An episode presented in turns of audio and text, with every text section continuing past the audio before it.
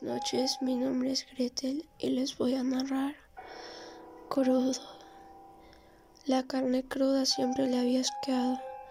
Lo primero que haría sería ir por un buen filete al punto en el restaurante del final de la calle, el que veía cada día desde hace dos años por una diminuta rendija en la ventana tapiada. Lo segundo, volver al piso y vengarse pero antes debía acabar de desprender a mordisco su brazo de los grilletes.